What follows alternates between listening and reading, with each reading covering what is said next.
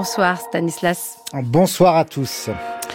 Le gouvernement veut réduire de 55% les gaz à effet de serre rejetés par la France. Elisabeth Borne promet de répartir les efforts nécessaires équitablement en fonction du revenu de chacun. Dossier dans ce journal avec Véronique Roberotte et l'analyse de notre invité, le sociologue Maël Ginsburger. Le patronat fixe ses lignes rouges pour reprendre le dialogue social. Le MEDEF refuse d'indexer les salaires sur l'inflation. À l'étranger, trois villages de la région russe de Belgorod attaqués par des combattants venus d'Ukraine. Kiev dément toute responsabilité dans cette opération revendiquée par des opposants russes à Vladimir Poutine. La France revoit à la hausse son ambition en matière de réduction des gaz à effet de serre. Fini l'objectif d'une réduction de 40% des émissions par rapport à 1990. Le nouvel objectif est désormais supérieur à 50%.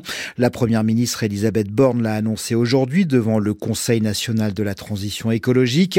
Pour y parvenir, le gouvernement a identifié plusieurs leviers d'action sans chiffrer le coût des mesures à prendre. Les explications de Véronique Roberotte. S'adapter aux effets du changement climatique, c'est bien, mais réduire deux fois plus vite nos émissions de gaz à effet de serre, c'est encore mieux. Le gouvernement dit vouloir passer à la vitesse supérieure avec en ligne de mire un engagement européen récemment rehaussé, une réduction de 55% de nos émissions en 2030 par rapport au niveau de 1990. La France, qui a émis 408 millions de tonnes équivalent CO2 l'an dernier, vise 270 millions de tonnes en 2030 avec un mot d'ordre générale. Tous les secteurs de l'économie sont concernés, transport, agriculture, bâtiment, industrie responsable à elle seule de 50% des émissions, avec des objectifs crédibles fixés pour chaque secteur. Selon Matignon, deux secteurs récèlent les plus fortes marges de progrès, les transports, premier poste d'émissions de CO2 en France, et le logement,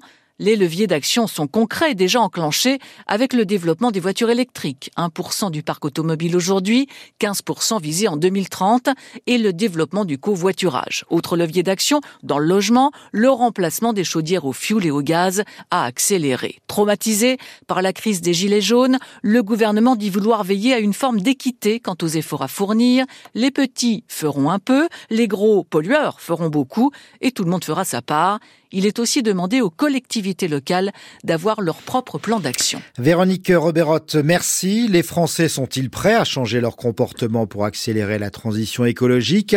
On en parle avec l'invité de ce journal, le sociologue Maël Ginsburger, co-auteur de l'ouvrage La conversion écologique des Français, contradiction et clivage, ouvrage paru en début d'année au PUF. Bonsoir.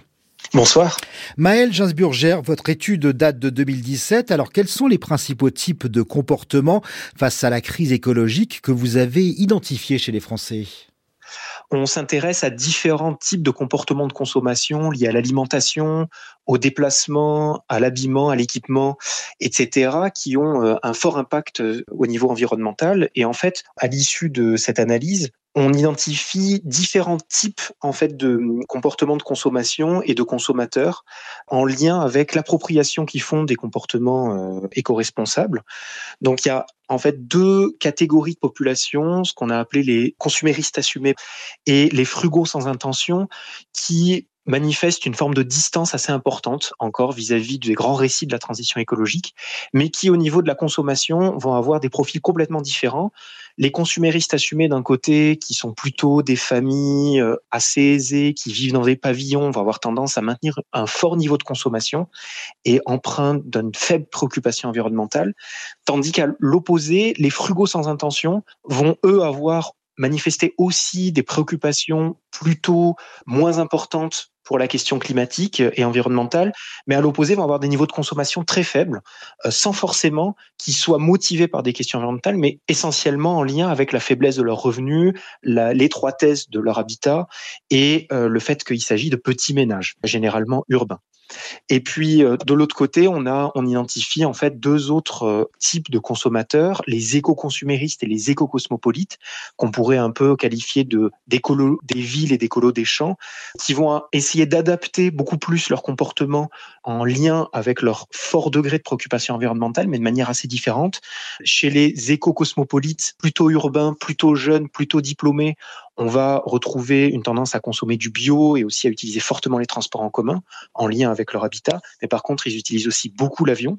Et à l'opposé, chez les éco-consuméristes, qui sont plutôt des populations plus âgées, plus rurales, on va avoir une tendance à euh, acheter local et aussi à, à peu s'équiper à, à, une grande distance vis-à-vis des biens à fort contenu technologique, par exemple. Mais on retrouve quand même des comportements d'équipement assez importants parce que tout simplement, ils vivent dans des grandes maisons.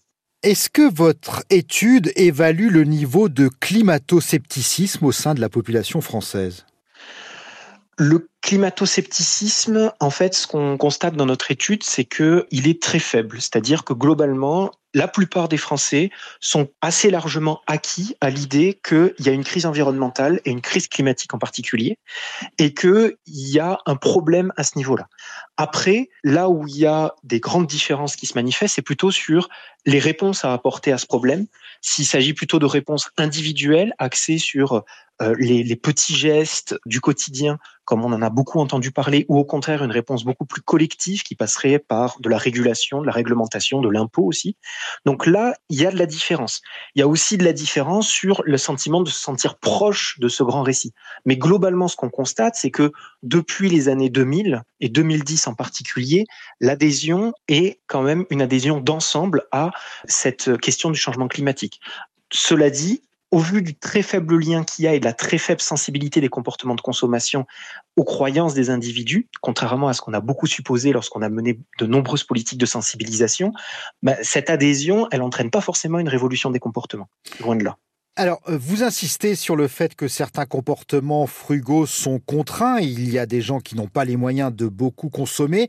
Cette dimension sociale est négligée aujourd'hui dans la mobilisation contre le réchauffement climatique, selon vous? Alors, elle a été négligée et c'est euh, l'épisode des Gilets jaunes nous le rappelle. Il est souvent cité en exemple euh, de la manière dont les politiques autour du changement climatique ont du mal à prendre en compte cette question sociale.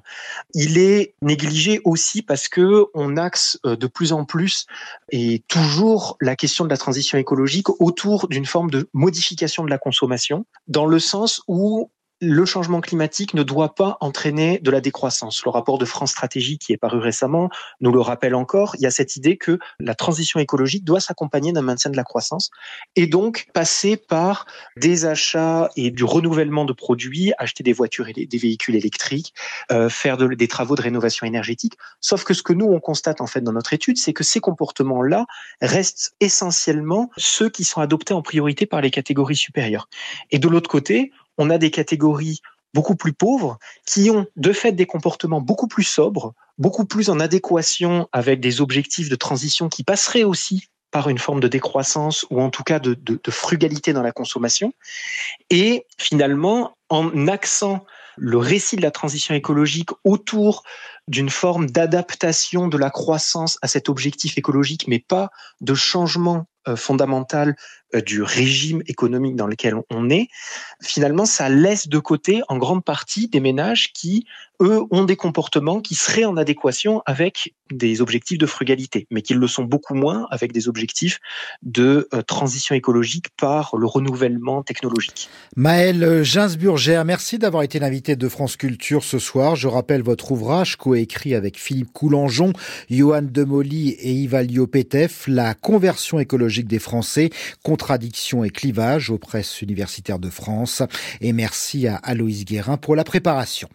Le dialogue social peut-il reprendre alors que l'intersyndicale reste mobilisé contre la réforme des retraites? La rencontre entre Elisabeth Borne et les leaders syndicaux n'a donné aucun résultat concret la semaine dernière. Aujourd'hui, place au patronat. La première ministre a reçu à Matignon les trois principales organisations du secteur, le MEDEF, la CPME et l'U2P ou Afia Kenich. Bonsoir. Bonsoir Stanislas. En matière de dialogue social, le patronat fixe des lignes rouges à ne pas franchir. L'indexation des salaires sur l'inflation, c'est tout simplement non pour le MEDEF. Geoffroy Roux Bézieux ne compte pas non plus demander au patron de sortir le carnet de chèques, puisqu'avec 5,8% de hausse pour le salaire moyen, le dirigeant du MEDEF estime que les entreprises privées ont fait, dit-il, le job pour contrer les effets de l'inflation sur les salaires. Pas d'index senior non plus, un dispositif qui ne ferait que complexifier encore un peu plus les choses, estime la CPME, Quant à revenir sur les ordonnances travail, comme le demandent les syndicats de salariés, François Asselin, qui dirige le syndicat des petites et moyennes entreprises, assure que ces mesures prises en 2017 ont permis de faciliter l'embauche. Sur la réforme de l'assurance chômage, la CPME estime que le chômeur français est plutôt mieux loti que ses voisins européens, donc pas de volonté affichée de revenir sur la réforme. Et quelles sont les propositions et solutions des organisations patronales, Wafia? Le MEDEF prône un développement de la retraite progressive et la CPME demande à ce qu'il y ait une réflexion sur les plans collectifs de départ volontaire, selon l'organisation patronale, trop coûteux. Il faut privilégier les investissements sur les parcours professionnels, estime François Asselin, pour prendre en compte l'usure des salariés physiquement les plus exposés le plus tôt possible et non en fin de carrière. Autre solution, opérer une baisse des cotisations patronales à partir de 57 ans, quitte à ce que l'employeur rembourse ses cotisations non versées s'il licenciait ses employés seniors avant l'âge légal de départ en retraite. Enfin, les organisations patronales le répètent à l'envie qu'on laisse aux partenaires sociaux les coups des franges pour négocier comme ils viennent de le faire sur le partage de la valeur, un texte signé par quatre syndicats sur cinq et qui sera discuté ce mercredi en Conseil des ministres. Wafia Kenich, merci. Que s'est-il passé aujourd'hui dans la région russe de Belgorod, frontalière de l'Ukraine? Moscou affirme que des combattants venus du territoire ukrainien ont attaqué plusieurs villages. Ces hommes appartiendraient à une mystérieuse légion russe mobilisée contre le pouvoir de Vladimir Poutine. Les précisions de Sylvain Tronchet. Ces attaques sur la région de Belgorod ont été revendiquées par la Légion Liberté pour la Russie, un groupe de soldats russes opposés au Kremlin et qui combattent aux côtés des Ukrainiens. Ils avaient déjà revendiqué des incursions sur le territoire russe, mais celle d'aujourd'hui semble être la plus massive et la plus déterminée. Des images diffusées côté ukrainien montrent un véhicule blindé s'attaquant à un poste frontière russe. D'autres images venant du côté russe, cette fois-ci, montrent que les habitations d'au moins trois villages ont été endommagées par des bombardements. Dans l'un de ces villages, le centre administratif a même été incendié. Dans un premier temps, le gouverneur de Belgorod a affirmé qu'il n'y avait pas de victimes civiles avant d'admettre qu'il y avait six blessés. Certains témoignages d'habitants et des vidéos sur les réseaux sociaux font état de l'envoi de renforts, blindés et hélicoptères côté russe. Les autorités ont annoncé le déclenchement d'une opération antiterroriste. Kiev nie toute responsabilité dans cette attaque, suggérant qu'elle est une initiative de ce groupe qui affirme vouloir renverser le régime russe. Sylvain Tronchet, correspondant à Moscou. À six jours maintenant du deuxième tour de la présidentielle en Turquie, Recep Tayyip Erdogan a enregistré aujourd'hui un ralliement sans doute décisif. Le troisième homme du premier tour, l'ultranationaliste Sinan Oğan, a décidé de soutenir le président sortant. Un coup dur pour le candidat de l'opposition, le social-démocrate Kemal Kilicdaroglu. Marie-Pierre Véraud nous appelle d'Istanbul. Il n'avait pourtant pas ménagé ses efforts, changeant radicalement de posture pour camper le dur, visage sévère sur ses nouvelles affiches, promettant de renvoyer les millions de réfugiés dès son élection, les accablant de tous les maux au risque d'attiser la colère de la population. Mais Kilicdaroglu a semble-t-il enfourché le mauvais cheval. La rencontre de Sinan le troisième homme, avec le président dans le palais de Dolmabahce en fin de semaine, conclut par une poignée de main devant les objectifs des photographes, laissait déjà entendre qu'un pacte avait pu être conclu. Ce ne sont pas tant les 5% d'électeurs qu'il avait choisis au premier tour qui sont en jeu, nul n'est propriétaire de ces voix, et l'on ignore les motivations réelles de ceux qui ont voté pour lui, mais l'image du candidat de l'opposition qui s'est.